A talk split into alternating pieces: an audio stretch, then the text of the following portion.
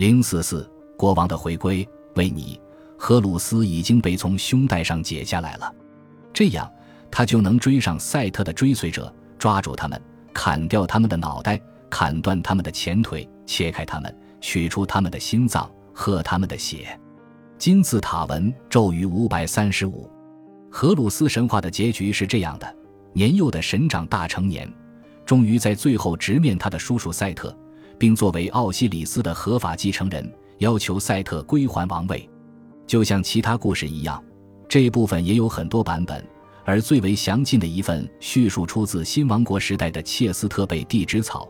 这个版本在今天被称为荷鲁斯和瑟特之争。